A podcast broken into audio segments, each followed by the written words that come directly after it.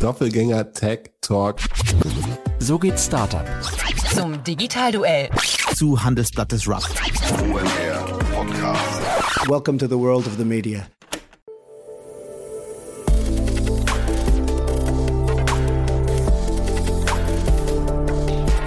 Startup Insider Daily. Media Talk. Die wichtigsten Startup-Medien im Dialog. Hallo und herzlich willkommen zu Startup Insider Daily am Samstag und damit zur Rubrik Media Talk, die Rubrik, in der wir Vertreterinnen und Vertreter von Podcasts und anderen relevanten Medienformaten einladen, um mit ihnen über ihre Formate zu sprechen. Letzte Woche war Friedemann Rumianzev, der Host vom Proaktiv Podcast bei uns und heute Luis Schulze, Co-Founder von Futur 3 in seinem Podcast, der sich auf den aufstrebenden Web 3 Bereich und alle damit verbundenen Technologien konzentriert, also Metaverse, NFTs, DAOs, DeFi oder P2E Gaming. Zweimal pro Woche interviewt er VordenkerInnen, um die Grundlagen der Technologie und die Auswirkungen auf Ökonomie und Gesellschaft zu verstehen. Jetzt spanne ich euch aber nicht länger auf die Folter und übergebe an Jan Thomas und Luis Schulze. Los geht es gleich nach den Verbraucherhinweisen. Viel Spaß!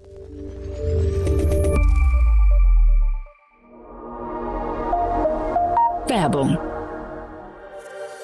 Ihr seid Female Entrepreneurs im Tech-Bereich und habt eine innovative Business-Idee? Dann aufgepasst! Xathon, der Business-Hackathon von Henkel DX Ventures, bietet euch die Plattform, um eure Early-Stage-Ideen zu verwirklichen. Erweitere dein professionelles Netzwerk, arbeite mit MentorInnen und anderen erfolgreichen GründerInnen an deinem Geschäftsmodell. Pitche vor Investoren und nutze die Chance auf ein Preisgeld von 25.000 Euro. Bewerbt euch noch bis zum 31. Juli unter henkel.com slash xathon und seid vom 1. bis zum 3. September in Berlin dabei. Xathon schreibt sich übrigens X-A-T-H-O-N. Das war die Werbung. Und jetzt geht es weiter mit Startup Insider Daily. Media Talk.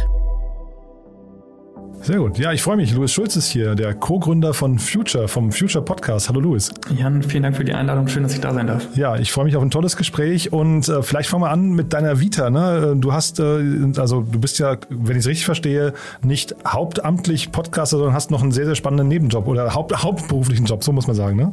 Tatsächlich. Äh, ich darf für die Founders Foundation in Bielefeld äh, tätig sein. Äh, Ökosystementwicklung. Ähm, Ökosystementwicklung daher, da wir das Ziel haben, in Ostwestfalen-Lippe so eine Startup-Kultur zu begründen und eben dieses sogenannte Startup-Ökosystem aufzubauen.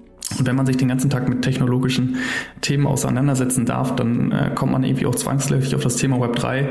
Das hat mich dann so interessiert, dass ich genau zu dem Thema noch äh, eben genannten Future Podcast gegründet habe. Mhm. Founders Foundation, der Sebastian Borek war ja hier schon mal, ich glaube sogar mehrfach zu Gast. Ich weiß nicht, auf jeden Fall kenne ich ihn gut. Äh, der war auch bei dir zu Gast, habe ich schon gesehen. Ne? Äh, hat ja jetzt das Unternehmen verlassen, ist, glaube ich, wenn ich es richtig verstanden habe, in Lissabon jetzt, ne? Genau, also der hat äh, ja irgendwo eine recht ähnliche Geschichte. Der hat letztes Jahr gesagt, das Thema Web 3 Krypto finde ich spannend und ist mit seiner Familie nach Lissabon gegangen, was ja ehrlicherweise auch für mich so ein Indiz war zu sagen, okay, ähm, ich schätze Sebastian sehr äh, und äh, der Mann ist nicht allzu doof. also scheint ja in dem Space was zu passieren. Aha.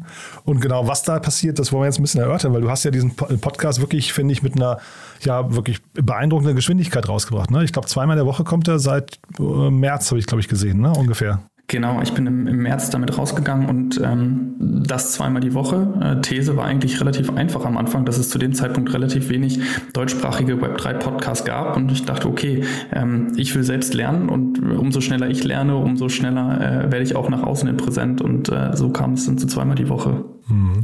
Und ein Podcast, ich glaube, das ist für alle mal wichtig zu verstehen. Ein Podcast ist zum Lernen ein super Medium, ne? Unbedingt. Also jedes Mal, wenn ich irgendeine Frage habe, die ich mir selbst nicht beantworten kann, überlege ich kurz, ob ich dann anfange zu googeln oder ob ich nicht lieber jemanden versuche, in den Podcast zu bekommen, der mir die Frage besser beantworten kann. Mhm. ähm, nee, aber genau das ist das Ding. Ne? Und also es ist eigentlich immer, ich versuche den Leuten immer zu sagen, man, man trifft sich eigentlich wie auf einen Kaffee äh, und äh, es, man, man lernt die ganze Zeit, es sind immer spannende Gäste, je nachdem, also würde ich sagen, bei dir, ich, hab, ich kenne jetzt nicht alle von Namen, können wir ja gleich ein bisschen durchgehen, aber das sieht schon auch, da sind viele bekannte Namen dabei, die man kennt und fand ich, fand ich erstmal einen total cleveren Ansatz. Aber lass uns vielleicht nochmal kurz zu dem, zu dem Thema Web 3.0 an sich gehen. Ne? Ähm, was, was hat dich denn da so gepackt? Also, weil, weil du schreibst auf deiner Webseite ja auch, das wird die deutsche Wirtschaft verändern und bin mal gespannt, wie, wie, wie du das siehst, ja? Das war ein sehr großes Bild. Ähm, Das Web 3, muss man sagen, ist äh, irgendwie Anfang des Jahres in Deutschland sehr hochgekocht durch das Thema NFTs insbesondere. Ähm, diese Welle vom Board Ape Yacht Club, dem CryptoPunks, die hat sicherlich jeder einmal, gerade die Leute, die in der Tech-Bubble sind, mitbekommen. Ähm, mich dann aber tiefergehend damit beschäftigt. Der amerikanische Investor A16Z hat auch wunderbare Paper dazu rausgebracht, wo es eben nicht nur darum geht, irgendwie den kurzfristigen Hype-Cycle von NFTs abzugreifen, sondern irgendwie an die Geschäftsmodelle zu gehen und wirklich zu überlegen, wie kann eine dezentrale Logik auf Geschäftsmodellebene Erlösströme beispielsweise verändern und wie können auf einmal mehr Stakeholder in einem Netzwerk, in einem Ökosystem von diesem Geschäftsmodell profitieren. Ein ganz einfaches Beispiel. Was wäre, wenn ich jetzt als User von Google äh, meine Daten selbst monetarisieren könnte und das nicht mehr die Suchmaschine tut? Und genau das hat mich dann äh, fasziniert, weil es eben weiter weg von diesem, okay, ich mache irgendwie ein Bildchen als NFT und das ist dann irgendwie cool geht und mehr in die Richtung geht, wie können wir realen Nutzen, realen ökonomischen Wert durch diese Technologie der Blockchain schaffen. Mhm. Jetzt seid ihr mit der Founders Foundation, das ist ja eine spannende Schnittstelle, an der du da bist, ne? weil ihr seid ja sehr nah dran auch an der, ich sag mal, Old Economy. In Ostwestfalen-Lippe, da passiert ja sehr viel, sitzen viele Unternehmen. Siehst du, dass, dass dieses Thema dort, weil du hast ja gerade gesagt, Anfang des Jahres kam das so nach Deutschland irgendwie und hat hier einen Hype erlebt, aber siehst du, dass das auch außerhalb der Startup-Welt irgendwie eine Rolle spielt schon? Ja, unbedingt. Ähm, nur häufig da nicht unter dem Begriff Web 3. Äh, das Spannende ist, dass es da häufig das Metaverse ist, was insbesondere in Marketingabteilungen so ähm, das erste Augenmerk auf, diesen ganzes, auf dieses ganze Themenspektrum äh, Blockchain und Co. richtet. Ähm, Web 3 klingt häufig noch zu abstrakt und normalerweise ist so das Einfallstor das Metaverse. Also wie kann ich mich jetzt auch als traditionelles Unternehmen, das beispielsweise Pizzen oder Kaffee verkauft, im Metaverse positionieren? Und daraus geht es dann tiefer rein in, ah, okay, NFTs hängen damit auch zusammen und ah, okay, was ist eigentlich dieses Web 3? Ähm, und so glaube ich schon, jetzt auch die Erfahrung gemacht mit einigen Unternehmen, dass das schon ein Gesprächsthema in, insbesondere im Marketing-Department ist. Wie ist denn der Blick aufs Metaverse? Ist das mehr hinterher als ein äh, Marketing-Hype? Ich habe äh, witzigerweise Mitte der Woche einen äh, Vortrag darüber gehalten bei einem großen deutschen Automobilhersteller und die haben auch gefragt, okay, wie können wir das Metaverse für uns nutzen? Und ich persönlich habe da so eine zweigeteilte Meinung. Also ich glaube, dass die Endvision oder die Vision, die hinter diesem dezentralen Metaverse steckt, könnte, unfassbar potenzialträchtig ist, um beispielsweise Leute in unsere Wertschöpfung, unsere westliche Wertschöpfung zu holen, die bisher davon abgeschnitten waren. Ich kann darüber Jobs äh, äh, generieren. Ich kann darüber wirklich Erlösströme generieren. Und das finde ich enorm spannend. Was ich nicht spannend finde, ist jetzt zu sagen, ich verkaufe eine ähm, 25.000 Euro Lederjacke in einem Point of Sale im Metaverse. Es mhm. gibt einen Fashion Designer aus Deutschland, der jetzt seinen ersten Shop im Metaverse eröffnet hat. Und da muss ich sagen, braucht das die Welt? Also sehe ich jetzt keinen unfassbar großen Nutzen für uns als Gesellschaft. Deswegen würde ich lieber das Augenmerk darauf richten, wie wir realen Nutzen auch da wieder schaffen können durch wirklich die Logik der Dezentralisierung und nicht auf diese kurzfristigen, durchaus coolen Anwendungsbeispiele schielen. Ein Automobilhersteller ist aber ein spannendes Beispiel fürs Metaverse, ne? weil das sind ja jetzt zum Beispiel, wenn jetzt das Metaverse sich durchsetzen würde, wäre das ja möglicherweise eine, eine, Zielgruppe, die oder eine, eine, ein Wirtschaftsbereich, der eigentlich eher leiden könnte und der eigentlich im, Wirtschaft, im Metaverse auch gar nicht richtig auftauchen kann, oder?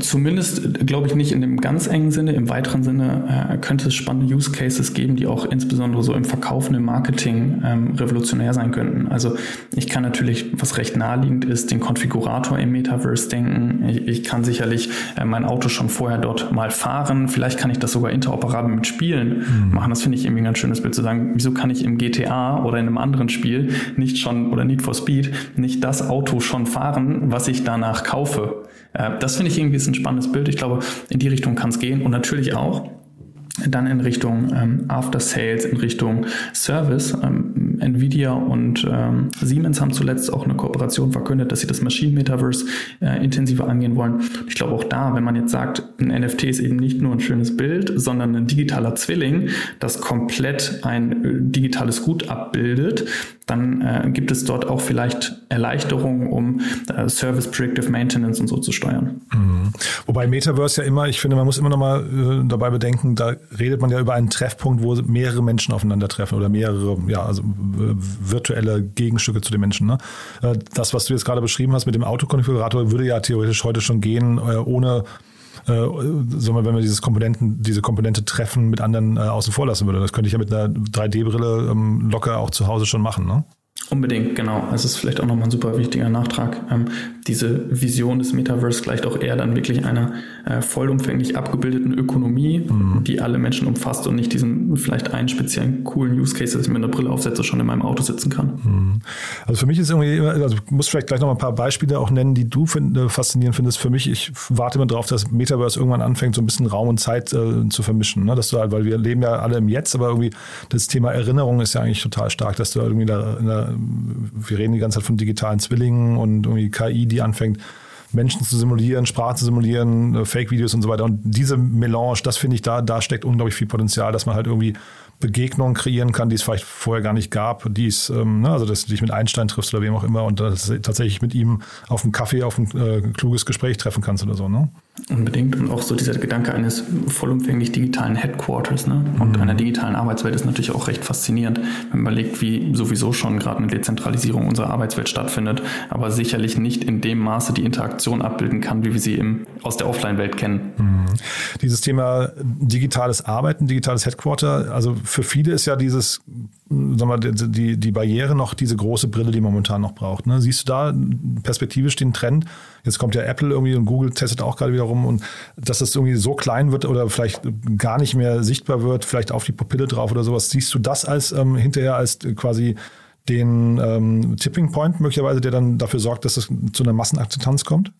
Ja, unbedingt. Ich glaube, dass die Infrastruktur sowohl in den Devices als auch in der Technologie selbst, also in Richtung Scalability gedacht, äh, mitwachsen muss, damit du überhaupt diese Use Cases dann auch in der breiten Masse abbilden kannst. Ich meine, eine totale Immersion zwischen virtueller und äh, realer Welt erfordert natürlich auch eine gewisse Kapazität, eine gewisse Infrastruktur und die muss einfach nachgezogen werden, um überhaupt diese Möglichkeiten entfalten zu können. Und ich glaube, die Brille ähm, oder das Device, was es am Ende des Tages ermöglicht, ist so das der naheliegendste Schritt, der eine weitere Adoption fördern kann. Mhm.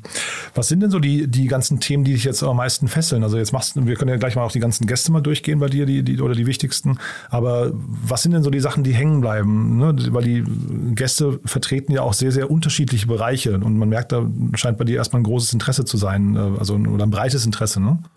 Ja, ähm, genau richtig. Also wenn man so dieses Buzzword Web 3 reinwirft, äh, äh, umfasst das natürlich dann auch wiederum sehr, sehr viele Facetten. Also von dieser dezentralen Finanzwelt, DeFi, die, äh, glaube ich, auch äh, mittlerweile in Deutschland sehr stark am Kommen ist. Der Peter Großkopf, der war im Podcast, der hat mhm. vorher die Solaris Bank gemacht. Der macht jetzt ja mit Ultimate bzw. Unstoppable Finance äh, in die Richtung etwas. Sicherlich ein spannender Bereich. Dann natürlich insbesondere im Unternehmenskontext äh, die marketinggetriebenen Themen äh, NFTs und Metaverse im Arbeits Arbeitskontext vielleicht sogar noch DAOs. Mhm. Und das ist so das, das Spektrum, äh, über das sich das so erschließt. Ich persönlich hatte diese Woche ein äh, Podcast-Interview mit einem Gründer von Peak, Peak Network. Ähm, ganz spannend, was die machen. Die bauen die dezentrale Maschinenökonomie, also Economy of Things, die Weiterentwicklung des Internet of Things und wollen letztes, letztendlich über dezentrale Applikationen die Steuerung von Geräten und auch die Abrechnung, also die Ökonomie zwischen Devices, zwischen Geräten automatisieren. Und das finde ich persönlich spannend, auch wieder aus dieser Startup-Geschäftsmodellbrille, dass es eben nicht darum geht, die neueste NFT-Kollektion zu launchen, sondern wirklich in der Verbindung der Themen DAOs, NFTs, DeFi neue Geschäftsmodelle zu bauen, die Nutzen stiften, die profitabler sind, die autonomer funktionieren. Mhm. Was würdest du denn sagen? Also du hast ja vorhin gesagt, es gibt Interesse, jetzt hältst du auch Vorträge darüber, ähm, äh, aber was würdest du denn sagen, wo stehen wir denn in dieser ganzen Entwicklung? Also wie viel muss denn noch passieren, damit das überhaupt Realität wird, was wir da gerade, weil ne, diese ganzen Startups laufen jetzt los, ein paar von denen, wie jetzt äh, Timeless habe ich zum Beispiel gesehen, hattest du im ja. Podcast, die haben ja schon Modelle, die jetzt heute funktionieren, ähm, aber ist ja alles noch auf kleiner Flamme, ne? Unbedingt. Also neben Timeless, ich, ich, weiß nicht, welche kennt man noch, wahrscheinlich Unstoppable, weil, weil Peter und Max äh, bekannt sind in der Szene. Aber ansonsten wird es ja auch schon relativ dünn an Startups, die jetzt in dem Bereich, insbesondere im deutschsprachigen europäischen Raum unterwegs sind. Soraya sicherlich auch noch mhm. äh, ein Name, den man mal gehört hat. Aber nach der ersten Hand wird es dann auch relativ schnell dünn. Mhm. Und ich glaube, das spiegelt auch schön wieder, in welchem Reifegrad wir uns gerade befinden. Wir sind halt ganz am Anfang. Ne? Mhm. Und was muss passieren? Was würdest du jetzt sagen? Was sind so die, die Weichen, die gestellt werden müssen? Sind das, weil wir haben immer das Thema Regulatorik, ja, das, das natürlich ja. hier rein, aber ich glaube, da sind wir ja hier in vielen Bereichen, also bei, im, im Finanzbereich ist es natürlich ein Thema, aber jetzt so Sachen wie ähm, Timeless, bleiben wir mal dabei. Vielleicht, muss, ja. vielleicht kannst du mal kurz erklären, was Timeless macht. Der, war, der Jan Karnat war hier auch schon mal zu Gast, aber vielleicht kannst du es mal kurz erklären. Das sind ja Dinge, die erst noch mal relativ unreguliert, äh, zumindest unter dem Radar fliegen, würde ich sagen. Ne? Ja, genau. Also Timeless ermöglicht äh, letzten Endes ja fraktionalisierte Investitionen in ähm, digitale oder auch in analoge Sammlerstücke. Nehmen wir das Beispiel von einem äh, Michael Jordan Trikot, das er getragen hat, was unterschrieben wurde. Ähm, da hätte ich ja normalerweise, ich kenne jetzt den genauen Preis nicht, wahrscheinlich 15, 20, 30.000 Euro für ausgeben müssen, wenn ich das als Privatanleger hätte kaufen wollen. Und Timeless ermöglicht es eben ab 50 Euro genau in solche Sammlerstücke zu investieren. Dazu gehören auch Uhren, dazu gehören Autos, Schuhe, der Nike Air Mac äh, Kunstwerke und Co. Und äh, die sind da eben schon, schon in diesem Feld unterwegs. Mhm. Das ist dieses ganze Thema Fraktualisierung ne, oder Tokenisierung von, von bestimmten Assets. Finde ich einen super spannenden Bereich. Erschließt sich am sofort. Ich meine, ich äh, weiß jetzt zwar nicht, ob ich irgendwie, ähm, weiß nicht, ein Air Jordan oder sowas, der unterschrieben ist, dann irgendwie als, als Anlageobjekt sehen wollen würde, aber dass es geht, finde ich total spannend. Und das Ganze geht ja jetzt auch mittlerweile im Immobilienbereich los, ne, dass du irgendwie ja. dann da deine, deine, ähm, was nicht, Hundertstel oder sowas von Immobilien kaufst. Also den, den Teil, den kaufe ich sofort, oder? Ja, unbedingt. Also äh, Immobilien ist tatsächlich auch gerade recht heiß. Ich glaube, so die Fraktionalisierung von allem, würde ich es jetzt mal nennen, ist mhm. so eine potenzielle nächste Welle auch an Startups, die entstehen können. Immobilien liegt sehr nahe. Ähm, Time, das macht es vor, ist sicherlich auch Vorreiter damit. Aber dann noch weitergehen. Also ich kenne auch Konzepte, äh, die dafür sorgen wollen, dass ich beispielsweise als Privatinvestor in traditionelle mittelständische Unternehmen investieren könnte, die jetzt nicht börsengelistet sind. Ähm, also auch wieder Logik der Tokenisierung. Ich werde Anteilseigner. Ähm, und da entsteht gerade im Hintergrund sehr, sehr viel. Ähm, du hattest eben noch gefragt, was, was braucht es für den nächsten Schritt? Mhm. Ich glaube, es braucht auch einfach A, äh, mehr Talent in, in dem ganzen Space. Man hört ja immer so diese ähm, Mythen aus den USA, dass das ganze, die ganzen High Potentials von den Big Techs abwandern und in Richtung der Web3-Startups gehen. Ich persönlich bin jetzt nicht allzu tief im äh, amerikanischen Markt, wäre nur wünschenswert. Ich glaube, eine ähnliche Bewegung bräuchten wir in Europa, in Deutschland auch und dann sicherlich auch Kapital. Ähm, A16Z, ich nehme das Beispiel wieder zuletzt, ein 400 4,5 Milliarden Fonds mhm. verkündet. Also Andresen Horowitz, ne? Genau, Andresen Horowitz, ja, ja. Ähm, den sie in Web3-Startups stecken wollen, sind sicherlich damit auch ähm, globaler Vorreiter. Äh, und in Deutschland tun wir uns eben aktuell noch schwer, sowas wie Token-Investments überhaupt umzusetzen in der breiten Masse der VCs. Und ich glaube, auch das ist eine Facette, die es bräuchte. Jetzt bist du natürlich sag mal, mit deinem Podcast gestartet zu einem sehr, sehr günstigen Zeitpunkt, hast aber jetzt quasi zwei Wellen mitgenommen, ne? kann man sagen. Also einmal die Welle nach oben und jetzt äh, NFTs. Also das ist ja äh, zumindest sag mal, dieser einfache Bereich von NFTs, diese Board Ape und was weiß ich was alles, ne? diese, diese ganzen, diese Bilderflut, die da irgendwie auch wahrscheinlich recht wertlos trotzdem irgendwie einen Wert bekommen hat ist jetzt mega abgestürzt. Was bleibt davon jetzt, was würdest du sagen? Ist auch eine spannende Diskussion. Ich glaube, wenn man auf und außen drauf guckt, dann ähm, korreliert die, die Wahrnehmung häufig mit den ähm, Kryptowährungen. Ja, also wie entwickelt sich ein Bitcoin, wie entwickelt sich ein Ethereum. Ähm, nehme das aber jetzt so aus der Startup- und äh, Enterprise Corporate Brille etwas anders wahr. Also ich glaube, gerade so dieser Metaverse-NFT-Hype im, in, in, in, in Anführungsstrichen in der Corporate Adoption äh, nehmen gerade tendenziell zu. Also ich sehe häufige Projekte jetzt auch von Unternehmen, die rausgehen und die aktiv dort erste Kooperationen bilden, erste Projekte starten. Und ich nehme auch äh, GründerInnen wahr, die jetzt verstärkt in den Bereich gehen. Also ich bin da auch etwas zwiegespalten. Ich weiß nicht, wie du es wahrnimmst, aber du hast auf der einen Seite so diese Abwärtsbewegung, die dir aus dem Markt suggeriert wird, auf der anderen Seite äh, so diese Metrik, wie was machen Corporates, was machen GründerInnen und das zeigt für mich eigentlich konstant weiter nach oben. Mhm. Nee, aber den NFT, also ich will jetzt meine Meinung gar nicht so, sie ist wahrscheinlich auch gar nicht durchdacht genug, aber ich finde im NFT-Bereich diesen ganzen Bereich, den wir gesehen haben, mit diesen, ähm, sagen wir doch, äh, utopisch hohen Preisen für ja irgendwie möglicherweise recht sinnlose, sinnfreie. Also viele haben gesagt, es ist Kunst und dann habe ich es halt einfach ja. nicht verstanden. Das kann ja auch sein. ne, aber das, das, war mir, das war mir dann einfach overhyped. Ähm, ja. Zeitgleich, äh, NFTs bieten ja so viele ähm, äh, andere Einsatzmöglichkeiten und die finde ich wirklich, wir haben ja jetzt ein paar gestreift, und das geht ja bis hin zu irgendwie den ganzen Smart Contracts und solchen Geschichten. Das, ich finde das teilweise wirklich mega spannend, was da ja. jetzt gerade irgendwie auch an Potenzial erstmal brach liegt, was gehoben werden kann. Ne? Oh, unbedingt. Also äh, ich glaube auch die Kenner oder die, die sich als Kenner der Szene bezeichnen, die sagen 99 Prozent der NFT-Projekte, die wir aktuell gesehen haben, die äh, wirst du in sechs bis zwölf Monaten nicht mehr sehen. Mhm. Ähm, das heißt, da wird es auf jeden Fall eine Bereinigung geben. Ja, und das, der spaßige Teil beginnt ja dann wirklich, wenn man das auch in den realen Nutzen überführen kann. Ne? Also ähm, es gibt immer dieses schöne Beispiel Uniswap versus Coinbase. Ich glaube, mhm. Coinbase ist den meisten noch ein Begriff. Uniswap macht letztendlich genau das Gleiche was ähnliches. Ähm, also es ist auch eine Exchange von Kryptowährungen. äh, allerdings dezentral und auf der Chain, also es ist eine dezentrale Applikation. Mhm. Und äh, ich glaube, die haben roundabout 70, 80, 100 Mitarbeiter und schaffen, Coinbase hat glaube ich 4000, äh, jetzt nicht genau auf die Zahl festnageln, ist aber äh, extremer Multiple. Ähm, Uniswap hat aber 77 Prozent des Trading-Volumens, was Coinbase hat. Mhm. Also da sieht man schon, dass äh, auch in diesem Geschäftsmodell der dezentralen Applikation durchaus äh, Spaß, Spaß entstehen könnte für Gründer in, in Geschäftsmodellen, für Investoren. Und ich finde, wenn man da noch ein bisschen stärker das Augenmerk drauf richtet, dann, dann beginnt auch dieser Use Case NFTs ein bisschen mehr Spaß zu machen. Mhm. Ja, und Coinbase ist ja gerade in der, in der Kritik, zumindest die Gerüchte, ne, möglicherweise sogar insolvent, ne, das, das ja. kommt noch dazu, hatten, glaube ich, 1000, über 1000 Mitarbeiter entlassen. Also das heißt, ja. alle schmerzen einer Nicht-DAO, kann man fast sagen. Ne? ähm, ja. ne? Also so wie wir es halt aus der klassischen Wirtschaft kennen, totale Wachstumsschmerzen und so weiter und so fort. Ähm, ich kann jetzt nicht sagen, dass ein äh, Uniswap dann die, die, die Antwort ist, ne? aber ähm, auf jeden Fall sieht man hier zwei Modelle, die irgendwie gegeneinander konkurrieren, wo das eine zumindest in Strauchen gerät gerade. Ne? Ja, unbedingt. Und ähm, auch da, also äh, jetzt ein kleiner Blick in die Glaskugel und ich glaube, auch da wird es sich natürlich auch bereinigen. Nur weil es jetzt dezentral ist, ist es ja auch nicht pauschal besser. Es gilt da auch noch die richtigen Use Cases sicherlich zu identifizieren, aber also ich persönlich habe Spaß daran, mich da reinzudenken, so was könnte, was wäre, mhm. Äh, wo könnte ein äh, Use Case, wo könnte Nutzen entstehen. Mhm. Ja, der Daniel Höpfner, den du ja auch kennst, ne, habe ich gesehen, ja. äh, war, war, jetzt, ihr habt, ihr habt eine neue Podcast-Reihe sogar ins Leben gerufen, habe ich gesehen, ne? Tatsächlich, ja. uh, The Rabbit Hole. Wir haben uns an Höhle der Löwen und Shark Tank orientiert und dachten, wenn wir Web 3 machen, muss es The Rabbit Hole heißen. Aha, cool, ja. nee, nee, sehr schön. Also Daniel Höpfner, mit dem wir hier auch alle zwei Wochen äh, über diese ganzen Themen, über diesen ganzen Themenkosmos äh, sprechen, zusammen mit der Kerstin Eismann ähm, der spricht immer davon, dass die Phase, die wir jetzt da erleben, gerade eigentlich so den, den, den Anfangszeiten des Internets äh, gleicht, weil im Prinzip die ganzen ja, Spielregeln, Möglichkeiten und sowas alle noch nicht bekannt sind. Ne?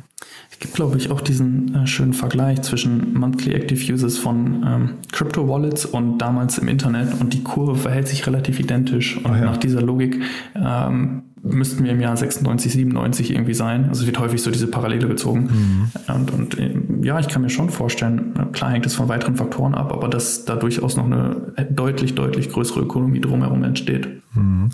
Und du hast ja jetzt gerade gesagt, dich begeistern diese ganzen Themen. Wo kribbelst du denn mit dir am meisten? Also kann das so sein wie beim Sebastian Borek, dass du irgendwann sagst, hier bleibe ich hängen und das setze ich jetzt um? Es, es gilt nichts auszuschließen. Äh, aktuell muss man sagen, dass die Founders Foundation eine großartige Bühne natürlich dafür bietet, genau solche Themen weiterzuentwickeln. Also mhm. ich glaube, es gibt kaum bessere Umfelder. Du hast auch die, die Unternehmen genannt, mit denen wir zusammenarbeiten, aber natürlich auch die Gründer, in die wir ausbilden, sich in diesem Spannungsfeld zu messen, zu reiben, das täglich zu erleben. Was bedeutet es, Gründer, Gründerin zu sein? Was bedeutet es, das auch wirklich mit Unternehmen umzusetzen? Ähm, das ist eine tolle Weiterentwicklungsmöglichkeit.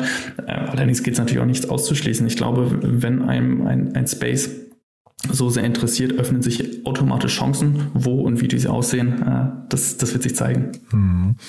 Jetzt bei deinem Podcast, was würdest du denn sagen, wer sind denn die Hörerinnen und Hörer, die, die du adressierst? Also du sprichst ja jetzt sehr viel davon, dass es so deine Neugier befriedigt, ne? dass du da also einfach ähm, multi-interessiert bist und aber diese Themen lernen möchtest, aber zeitgleich hast du das Format Podcast gewählt. Ne? Ähm, für wen machst du das?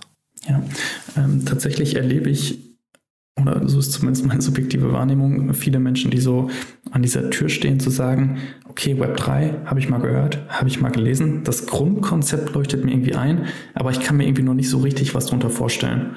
Ähm, und ich glaube, das trifft es ganz gut. Also so eine anfängliche Affinität erstmal für diesen Themenbereich, dann der angefüttert oder der weiter befriedigt werden möchte in Form von, wie kann konkrete Beispiele aussehen, wie kann zum Beispiel Startup aussehen, wo ich ein Wallet baue in Form von Peter Großkopf, wie kann beispielsweise ein äh, Climate Tech Startup aussehen, hatte ich auch zuletzt im Podcast, wie kann aber auch, wie gucken Investoren wie Jan von HV eben auf diesen Base, also einfach verschiedenste Perspektiven für Menschen, die ähm, sagen, okay, es klingt erstmal grundsätzlich spannend, ich kann mir aber noch nicht genug darunter vorstellen. Mhm. Und äh, du hast jetzt gerade schon ein paar Investoren genannt, also es tauchen immer wieder Investoren bei dir auf, ne? vielleicht können wir mal so versuchen, die, die äh, einzelnen Gäste mal so ein bisschen zu, zu clustern. Also ich habe gesehen, es gibt äh, zumindest einen Wiederholungsgast, ne? Der, der immer wieder auftaucht. Das ist fast so ein, so ein, so ein Co-Host, hatte ich den Eindruck, ne? Auf wen spielst du speziell an? Ähm, äh, äh, Timo Springer heißt der, glaube ich, ne? Hatte ich mir aufgeschrieben. Ach so, wir haben, ja. genau, wir haben mit Timo und Max, ähm, die machen den Twire DAO und Service DAO, ähm, machen äh, dort auch Web3-Dienstleistungen. Mit denen haben wir so ein, in Anführungsstrichen, kleines neues Format probiert. Wir haben dort jeden Tag äh, in einer Woche letztendlich eine spezielle Frage zum Thema DAOs beantwortet. Also es waren wirklich sechs Folgen hintereinander, wo wir beleuchtet haben, was ist das überhaupt, was sind die technischen Voraussetzungen, ähm, wie setze ich es um, worauf muss ich achten, wie ist das Playbook to launch DAO. Das heißt, dort haben wir einmal sehr dezidiert das Thema DAOs beackert ähm, und, und sind da thematisch tiefer rein. Ah, verstehe. Okay, also in dem Sinne kein, kein Stammgast äh, oder keine, die beiden keine Stammgäste, sondern quasi eine, eine einzelne Subreihe, genau, möchte. Ja. Genau, genau sticht nur sehr hervor, weil es bisher die erste in die, in die Richtung war. Ja. Mhm. Und dann trotzdem aber, also Investoren habe ich ein paar gesehen, ähm, also HV Capital hast du gerade schon genannt, Visionaries hatte ich gesehen, dann war äh, der ähm, ähm Alex Frankenberg. Alex Frankenberg auch, ja, genau. genau ne? Also das heißt, man sieht schon, dass da auf jeden Fall ein Schwerpunkt liegt. Wie würdest du andere Schwerpunkte sehen? Ich glaube, zum einen sind es eben genau die äh, von dir genannten Investoren, teilweise auch Business Angels. Äh, ich referiere wieder auf, auf Sebastian. Ähm, dann sicherlich GründerInnen, äh, gerade im deutschsprachigen Raum, die sich tiefer damit beschäftigen, von Peter über den Adrian Wohns, der macht ein Climate Tech mit Senken, ähm, bis hin, zu dem Peak Network, was in den nächsten Wochen dann auch erscheinen wird. Also in die Richtung ist noch ein Schwerpunkt. Und dann finde ich es auch einfach total spannend, mit unterschiedlichen Industry-Experts zu sprechen, die vielleicht noch nicht so tief auf dem Thema äh, Web 3 ja, in, sich involviert haben. Ähm, Michael Trautmann und Swantje Almers so aus dem New Work-Kontext, mhm. ja, also wie kann daraus zum Beispiel New Work revolutionieren? Aber auch ähm, Andreas Pott von Flock Ventures, der Venture-Arm von Fiege, ist auch ein Investor, aber wirklich aus dem Unternehmensumfeld, aus der Logistik schauen, auch mit der Frage, wie können beispielsweise Smart Contracts und die, und die Blockchain einen Wirkungsgrad in der Logistik erreichen. Mhm. Gibt es denn eigentlich auch Kritiker? Definitiv Sascha Palmberg. ja. Das ist auch ein bekannter Name, ne? Also ja, das ist jetzt äh, nicht irgendwer. Ne? Ja, genau, genau. Den hatte ich auch irgendwie in Folge 4 oder so. Und äh, alle, äh, die sagen, ich halte nichts vom ne? Oder ganz kurz zur Einordnung. Mercedes, genau, oder? Genau. Ja. Mhm lange Mercedes gemacht, macht jetzt, oh, wie heißt es, Aware, ist eine Nachhaltigkeitsplattform. Ach so, ähm, okay. Ist auch Porsche finanziert ähm, und genau, beschäftigt sich viel mit dem Nachhaltigkeitsthema und hat natürlich auch mit diesem Blick dann das ganze Thema Web 3 bewertet. Also all diejenigen, die Futter brauchen, warum das Web 3 keinen Sinn ergibt, die dürfen die Folge mit Sascha hören. Ah ja, aber kannst du da ein, zwei Thesen von ihm, falls du die noch im Kopf hast, wenn du sagst, Folge 4 ist ja schon lange her, aber äh, waren das berechtigte Punkte?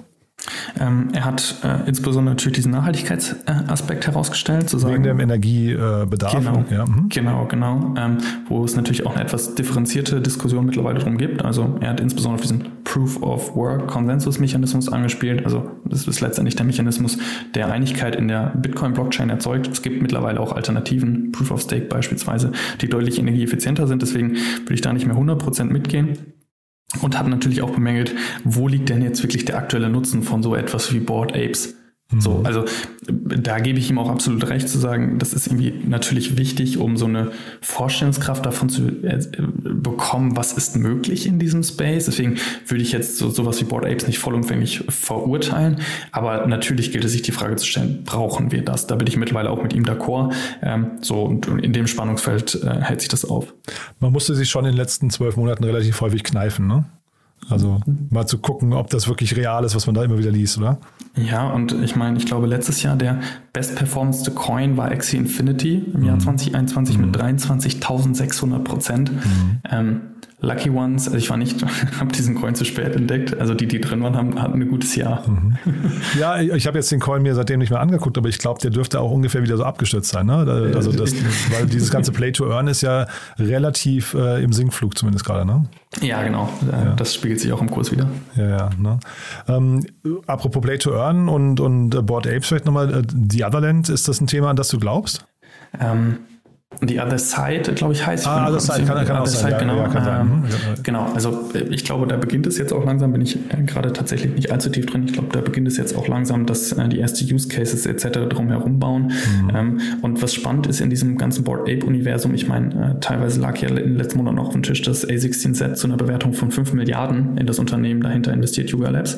Ähm, ich glaube, kann mir schon vorstellen, dass sie wirklich so eine Art Medienunternehmen um das Other Side bauen. Mhm. also wirklich in Form von Filmen, in Form von Serien und wirklich daraus ein Medienunternehmen bauen, dann könnte ich mir schon vorstellen, dass das spannend ist. Aber auch natürlich krankt es daran zu sagen, okay, warum sollten denn jetzt die Leute in dieses Other Side kommen? Natürlich habe ich die Holder der Board Apes, die sich austauschen können, vielleicht so einen Clubcharakter, okay, fair. Aber um das wirklich zu monetarisieren und ein Business draus zu machen, brauchst du natürlich auch weitere äh, ähm, Akteure, die sich damit beschäftigen.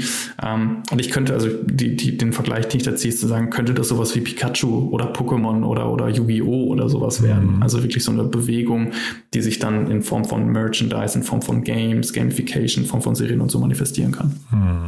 Jetzt hast du X Infinity angesprochen, äh, Other Side ne, und so weiter. Alles Themen, die nicht aus Deutschland kommen, nicht aus Europa kommen. Soraya haben wir vorhin gehabt, das ist ein französisches Thema, ähm, denen geht es wahrscheinlich auch weiterhin gut, habe ich jetzt zumindest nichts Negatives gehört. Aber ähm, siehst du andere große Themen aus, aus Europa oder speziell aus Deutschland? Mhm. Stand jetzt nicht so wirklich, nee. Also, wenn du mich so auf den ersten Blick fragst, nee. Leider, muss man Gott sagen, nicht. Ja, also es ist ja wirklich ähm, fast, also ich meine, man sagt immer, Berlin ist zumindest im Blockchain-Bereich relativ weit vorne. Da ich, also das kann ich jetzt nicht, nicht äh, verifizieren, das ist eher vom Hören sagen, ja. aber da hast du natürlich schon hier die ein oder anderen äh, Themen, die aus Berlin kommen. Zug spielt noch eine große Rolle ne, ähm, im ganzen Kryptobereich, ja. aber tatsächlich so die richtigen Highlight-Projekte äh, fehlen mir irgendwie auch. Und das ist ja eigentlich fast schade, weil wir haben ja gerade vorhin schon festgestellt, dass sie eigentlich gar nicht so Manpower-intensiv sind, ne? wie, wie man vielleicht, äh, also es gibt eigentlich gar nicht so die großen Hürden, oder? Ja, genau. Und ähm, ich glaube, du hast hier einfach natürlich so diese Risikoaversion deutlich ausgeprägter. Also typisches Beispiel hat jetzt nichts mit Web 3 zu tun, die im deutschen Markt oder allgemein in Europa etwas ausgeprägter ist als beispielsweise in den USA, ist natürlich eine deutlich höhere Kapitalallokation, was alles dazu führt, dass wir ein bisschen später dran sind. Aber grundsätzlich, gerade wenn ich so auch wieder über das Thema Enterprise Adoption nachdenke, hm. gibt es doch durchaus Chancen, die wir äh, ergreifen können. Siemens und Nvidia, ich glaube, Sie haben schon erwähnt, letztens eine Kooperation verkündet, wie sie das Machine Metaverse letztendlich für sich deuten wollen. Und das finde ich irgendwie ein schönes Beispiel, wenn sowas dann auch aus deutschen, europäischen Unternehmen kommen könnte. Mhm. Ja, nur schade, dass halt eben nicht, nicht in einem größeren Maße passiert. Ne? Ja. ja. Ähm, so mal jetzt fast forward mal so ein, zwei Jahre, was denkst du, was passiert jetzt in der nächsten Zeit? Was sind so die Dinge, mit denen du rechnest? Ähm, sind es quasi nur die Sachen, die wir schon sehen und die werden jetzt quasi, die etablieren sich jetzt oder, oder rechnest du noch mit irgendwelchen neuen Trends, die, die man noch nicht so auf dem Schirm hat? Ich glaube, wir werden jetzt erstmal so diesen ähm, Beer Market erstmal weiter erleben. Der wird sicherlich äh, die nächsten Monate bestimmen. Und dann ist halt die Frage, um, um was dreht sich der nächste Hype-Cycle? Äh, ich könnte mir vorstellen, dass es dann auch schon mehr in Richtung Anwendung Anwendungsfälle von DeFi, Decentralized Finance geht und das dann auch schon im äh, unternehmerischen Kontext. Mhm. Also ich nehme wieder das Peak Network, ähm, die dezentrale Maschinenökonomie. Ich könnte mir schon vorstellen, dass wir dann anfangen, darüber nachzudenken, okay, kann ich im Metaverse NFTs, DeFi nicht nur im Marketing-Kontext vielleicht nutzen oder im Privatanleger-Kontext jetzt DeFi, sondern kann ich daraus holistische Geschäftsmodelle und Use Cases im unternehmerischen Kontext bauen. Mhm. Total spannend. Ähm, ihr macht ja bei, ähm, bei der Founders Foundation, ihr macht ja immer wieder eine Konferenz, ne? Die hat einen sehr guten Ruf, Hinterland of Things. Ähm, yes. Yes, ja. ich habe mich gerade gefragt, ob hier nicht fast auch ein Potenzial wäre für euch, auch hier zu dem Thema noch was zu machen oder kombiniert ihr das dann einfach? Ich, ich, ich, ich, ich flachse immer rum und sage, das muss das nächste Jahr Hinterland of Value heißen. okay. Das, das Web 2 ist ja dieses Internet of Things Paradigma ja. und dann äh, das Web 3 ist ja dieses Internet of Value. Aha. Ich konnte mich bisher noch nicht durchsetzen. Ähm, aber natürlich in diesem Jahr hatten wir bereits erste Panels in die Richtung Richtung, also. Anna Graf von, von Misa Art zum Thema NFTs, auch den Leonard Dörlichter von Peak Network. Ähm, Sebastian Borek war leider krank, Corona entschuldigt, sonst wäre er auch da gewesen. Und den Philipp Sandner von der Frankfurt School. Das heißt, wir streuen diese Themen äh, auch mehr mit rein, weil wir eben auch die Nachfrage seitens der Unternehmen da in die Richtung erleben. Und sicherlich gilt es, das im nächsten Jahr auch aufzubauen, sofern es weiterhin an Relevanz gewinnt, wo ich persönlich jetzt von ausgehen würde. Mhm. Ähm, wenn du jetzt Empfehlungen abgeben müsstest. Ich meine, es ist immer schwierig, wenn man, man, hat, man hat so viele Gäste, jetzt äh, haut ihr auch wirklich oder haust du da im, im, im äh, zwei, zweimal pro Woche Takt die äh, Sendung raus. Aber was sind denn die Sendungen, die du empfehlen würdest, wenn man mal so reinhören möchte, ob einem das Ganze zusagt? Ich glaube, die allererste Folge tatsächlich mit Philipp Sandner gibt einen ganz guten Überblick darüber, worüber reden wir eigentlich. Ähm, zuletzt habe ich ähm, diese Rabbit Hole Session mit, mit Daniel Höpfner gemacht. Ähm, ist ganz spannend, wenn man sehen will, was entwickelt sich gerade eigentlich in der Startup-Ökonomie in Deutschland in die Richtung. Also was gibt es schon? Wirklich in Richtung Perfect ID war beispielsweise ein Startup, das dort gepitcht hat, dass die äh, Verifikation, die ähm, äh, ID im digitalen Raum komplett revolutioniert über die Blockchain. Das ist auch mhm. super spannend. Und wer eher so Tech begeistert ist, den äh, darf ich die Folge mit dem Daniel Zeitler äh, ans Herz legen. Er ist selbst Entwickler ähm, hat zum Beispiel auch das High Snobiety-Projekt mit umgesetzt und äh, ist aus meiner Sicht sehr, sehr tief drin und redet dann viel auch über die technischen Komponenten von Smart Contracts und Co. Haben wir denn ansonsten was Wichtiges vergessen? Was würdest du sagen? Boah, Wenn du mich so fragst, erstmal nicht. Ich glaube, ja. äh, den Fokus gilt es zu richten auf reale Anwendungsfälle. Das ist mir immer ganz wichtig und nicht mhm. eben auf dieses fancy, ich habe jetzt ein NFT gekauft. Mhm. nee, das total. Ich glaube, das haben wir bei ihm, also ich hoffe, das kam auch rüber von diesen, von diesen ja. NFTs gekauft. Davon halte ich relativ, also ich persönlich relativ wenig. Ich finde aber tatsächlich, wenn man sich damit beschäftigt und dann mal versteht, dass äh, NFTs hat ja sehr viel mit mit Limitierungen zu tun. Ne? Also es mhm. braucht ja hinterher quasi irgendein limitiertes Gut, was ich Eintrittskarten oder oder du hast vorhin äh, Clubmitgliedschaften äh, angesprochen oder sowas, ne? Also denen, denen tatsächlich ein realer Value äh, äh, gegenübersteht. Oder vielleicht auch, was noch sein kann, du hast ja von dieser, was waren es, 25.000 Euro Handtasche oder ich weiß gar nicht, ne? Äh, oder, genau, genau, die Lederjacke, die. Die Lederjacke, ne? Genau. genau. Also solche Sachen, daran glaube ich halt irgendwie wenig, aber dass es irgendwie einen digitalen Zwilling äh, geben wird von vielen Objekten, die man in der realen Welt kauft, das kann ich mir schon auch vorstellen, ja. Ja, also ich glaube, der Mechanismus dahinter, dass man wirklich eine sehr enge Verbindung zu, zu den Holdern schafft, das mhm. ist super spannend aus Marketingperspektive. Wir reden immer über DTC, wir reden über CM als die Königsdisziplin Disziplin des Marketings, gerade in so einer Krisenzeit. Ich glaube, dass insbesondere NFTs, dadurch, dass sie ein hohes Involvement, hohes Commitment der Owner erfordern, weil sie auch wirklich Eigentum erwerben, mhm. könnten ein sehr spannender Weg aus Marketingperspektive sein, äh, dort neben, ich sag mal, typischen Social- und analogen Werbemaßnahmen noch NFTs mit einzustreuen, um neue Zielgruppen zu äh, besetzen oder wirklich die A-Kunden, AAA-Kunden, die äh, ja, hochfrequenten Käufer wieder zu aktivieren. Mhm. Äh, total, ne? aber das ist jetzt auch der ganze Marketingbereich. Ich glaube tatsächlich auch hinterher in der Unternehmensführung, wenn du, wenn du smarte Organisationen aufbauen willst, da ja. werden wahrscheinlich in der Zukunft, also da darfst du, glaube ich, als Management NFTs nicht, nicht verstehen dürfen. Ne? Ich glaube, es, es wäre hilfreich im Sinne auch der ähm, Bedürfnis, vielleicht das falsche Wort, aber so der Wünsche der jungen Generation, vielleicht das noch als letzter Nachtrag. Ähm, was ich irgendwie beobachte, persönliche Meinung, ist, dass die Entwicklungen, die hinter diesem Web 3 stehen, eigentlich schon längst in unserer Gesellschaft zu beobachten sind. Also was heißt Web 3? Es ist eine Dezentralisierung, Eigentum zurückgeben. Es geht um Co-Kreation, Co-Eigentum, ähm, Co-Gestaltung und Mitbestimmung und das sind doch eigentlich auch schon Dinge, die wir im realen Leben erfahren. Also New Work ist für mich das beste Beispiel. Es geht um eine dezentrale Arbeitswelt, in der ich selbstbestimmt äh, mitgestalten kann und Miteigentümer bin. Ja, das ist halt ein DAO. Ja, also mhm. das, das, das ist nicht so isoliert voneinander zu betrachten. Und ich glaube, dass insbesondere diese Verbindung zu beobachten, was passiert eigentlich schon, auch die Ökosystembewegung, wir wollen alle mehr in Ökosystem arbeiten, ist irgendwie so das Buzzword. Mhm. Das scheitert aber gerade daran, dass sich unterschiedliche Akteure nicht vertrauen, weil es einfach technologisch keine Infrastruktur gibt, die die äh, Interaktion zwischen Unternehmen letztendlich vertrauensvoll abbilden. Und ich glaube auch hier wieder Chance durch die Blockchain genau das zu tun und diese Ökosystembewegung weiter zu akzelerieren. Und so wird dann irgendwie für mich ein Schuh draus, aus der, aus der realen Welt irgendwie zu schauen, was passiert und das dann irgendwie mit diesem Puzzlestück der Technologie zu verbinden. Mhm. Also total spannend, finde ich. Ne? Zeitgleich muss man vielleicht immer auch bedenken, also ne, dem liegt jetzt ein, ein sehr äh, romantisiertes Menschenbild zugrunde. Ne? Und Unbedingt, ist, ja. ne, also wir, haben halt dann doch immer auch, mehr, also ne, dem Bild zu folgen, würde ich sagen, Mitbestimmung und so weiter, äh, Selbstverantwortung, das sind Dinge, die würde man sich wünschen bei jedem, ähm, aber nicht jeder Mensch ist so. Ne? Wir haben dann trotzdem die, äh, ich weiß nicht, RTL 2 gucke und äh, abends auf der Couch liegen und mir ist alles egal und Demokratie interessiert mich nicht und so.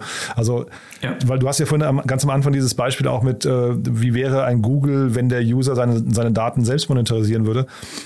Ich würde tatsächlich gern statistisch mal wissen, wie viele Menschen das überhaupt wollen würden, weil es halt doch auch anstrengend sein könnte, ne? Ja, unbedingt. Also ich glaube, das ähm, ist auch eine kleine Gefahr für die weitere Adoption, dass sich das einfach zu sehr in dieser Tech-elitären Tech-Bubble, Tech-Bubble ja, genau. einfach aufhält. Und das ist ja auch immer so dieses Gegenargument für, für Dezentralisierung. Am Ende des Tages gehört diese Web3-Welt bisher in einem sehr konzentrierten Maße den Investoren, die auch das Web 2 äh, gestaltet haben. Mhm. Und ähm, da gilt es sicherlich auch noch den richtigen Weg zu finden, wie man dann im Einklang mit dem Narrativ der Dezentralisierung ähm, und der Demokratisierung äh, das auch auf Kapitalseite erreicht. Weil da brauchst du natürlich auch ähm, Idealisten, ne, die sowas umsetzen. Und ähm, also, ja. ne, also ich glaube, das ist ja auch wieder so, so ein Thema. Und hat man die wirklich, also geben Menschen freiwillig äh, irgendwie äh, ihre, ihren Wohlstand auf äh, zu, zugunsten anderer auch? Also ne, da sind so viele kleine Frage oder äh, Fragezeichen ja. dran oder Stolpersteine, wo man echt nochmal genauer hingucken muss, dass man jetzt nicht so ins Träumen gerät und sagt, es wäre so schön, aber dann die Realität eigentlich damit gar nicht übereinstimmen kann. Hm. Genau, 100 Prozent würde ich, würde ich eins zu eins unterschreiben. Aber wir haben ja jetzt hier auch, ne, das sind wir ein bisschen abgeschweift, wir haben ja über die, die Business Cases gesprochen und die sind, glaube ich, auf jeden Fall da und die sollte sich wahrscheinlich auch jeder mal angucken. Ja, also ich glaube gerade das Uniswap Coinbase Beispiel ist, ist extrem spannend. Ähm, Metamask ist auch eine, das Wallet, was vielleicht auch viele nutzen, auch mal wirklich in die Zahlen zu schauen, was äh, Peter und Max mit Unstoppable machen. Äh, Ultimate äh, wird bald gelauncht oder ist gerade äh, auch in der Waitlist. Das sind Themen, die, die können super spannend sein und die gilt es sich, glaube ich, mal genau anzuschauen. Hm. Dann äh, vielleicht nochmal zu den Podcasts, die du so hörst. Also wie, wie bildest du dich jetzt, wenn du jetzt nicht gerade spannende Gäste hast, äh, ansonsten weiter? Ja, ich glaube, da darf ich erstmal dich, äh, an dich zurückgeben. Natürlich Ach, höre ich auch von Daniel und Kay. Ja, die sind super, das gehört ne? dazu. Ja, ja. Ähm, und äh, ich glaube auch, natürlich im weiteren Sinne wird auch immer mal schon bei OMR und deutsche Startups über den Space gesprochen, also auch relativ klassische Namen. Was ich wirklich ähm, extrem gut finde, auch was diesen Krypto-Space angeht, ist für das wirkliche tiefe Verständnis der Podcast von Philipp Sandner. Ich glaube, der heißt irgendwas mit Krypto. Ähm, und äh, in Englisch Bankless den finde ich auch super spannend. Der hat auch nochmal so dieses größere Bild, ist teilweise der Gründer von Ethereum, der Vitalik Buterin ähm, und äh, zum Beispiel auch der Chris Dixon, der bei A16Z, bei Andreessen ähm, den ganzen Kryptobereich verantwortet, häufiger mhm. zu Gast und das ist dann natürlich auch eine spannende Perspektive. But there is one more thing. One More Thing wird präsentiert von OMR Reviews. Finde die richtige Software für dein Business. Du bist wirklich sehr, sehr spannend, muss ich sagen. Ähm, toller Podcast und äh, kann ich wirklich nur empfehlen, mal reinzuhören. Aber jetzt ganz zum Schluss noch wie immer, wir haben die letzte Frage mit, in der Kooperation mit OMR Reviews. Wir bitten jeden unserer Gäste nochmal ein Lieblingstool vorzustellen oder ein Tool, mit dem sie gerne arbeiten. Und ich bin gespannt, was du mitgebracht hast. Ja, erstmal dir vielen Dank, Jan, dass ich dabei sein darf. Und ich habe äh, Mentimeter mitgebracht. Mentimeter nutze ich häufiger mal für äh, Präsentationen. Ich habe es gesagt, ich spreche häufiger mal über das Thema Web 3 und da ist Mentimeter eine super gute Möglichkeit, um den Vortrag äh, etwas multimedialer zu gestalten. Ich kann interaktive Word Clouds bilden, Quizzes machen, QAs, äh, Umfragen, kann das einfach sehr äh, smooth, äh, entschuldige die Anglizismen, mit in meinen ähm, äh, Präsentationsprozess einbauen. Und das finde ich spannend, um eben nicht nur die klassische Folienschlacht äh, abzuliefern.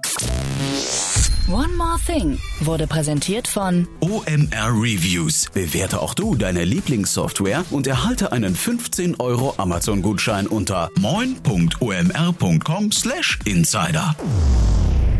Lieben Dank, dass du da warst. Du, äh, es hat mir wirklich großen Spaß gemacht. Äh, wirklich ein toller Podcast. Bleibt dabei. Ne? Man kann viel lernen und äh, ich kann, wie gesagt, jedem nur ermutigen, mal reinzuhören. Wer ihn noch nicht kennt, ja, wir verlinken all, alle wichtigen Links bei uns in den Show Notes. Ne? Dank dir. Vielen, vielen Dank, dass ich da sein durfte. Vielen Dank. Startup Insider Daily Media Talk. Der Vorstellungsdialog empfehlenswerter Startup-Medien, Podcasts und Co. Das waren Jan Thomas und Luis Schulze, Co-Founder von Futur 3 in unserem Media Talk. Morgen meldet sich Annalena Kümpel mit unserer Rubrik Read Only wieder zurück. Arne Pries, CEO von HRM Green und HR Contrast GmbH, ist zu Gast und spricht mit uns über sein Buch Green Company Transformation. Schaltet da unbedingt ein. Für heute war's das mit Startup Insider Daily. Ich wünsche euch ein schönes Restwochenende und hoffe, wir hören uns dann morgen zu Read Only gleich wieder. Macht's gut.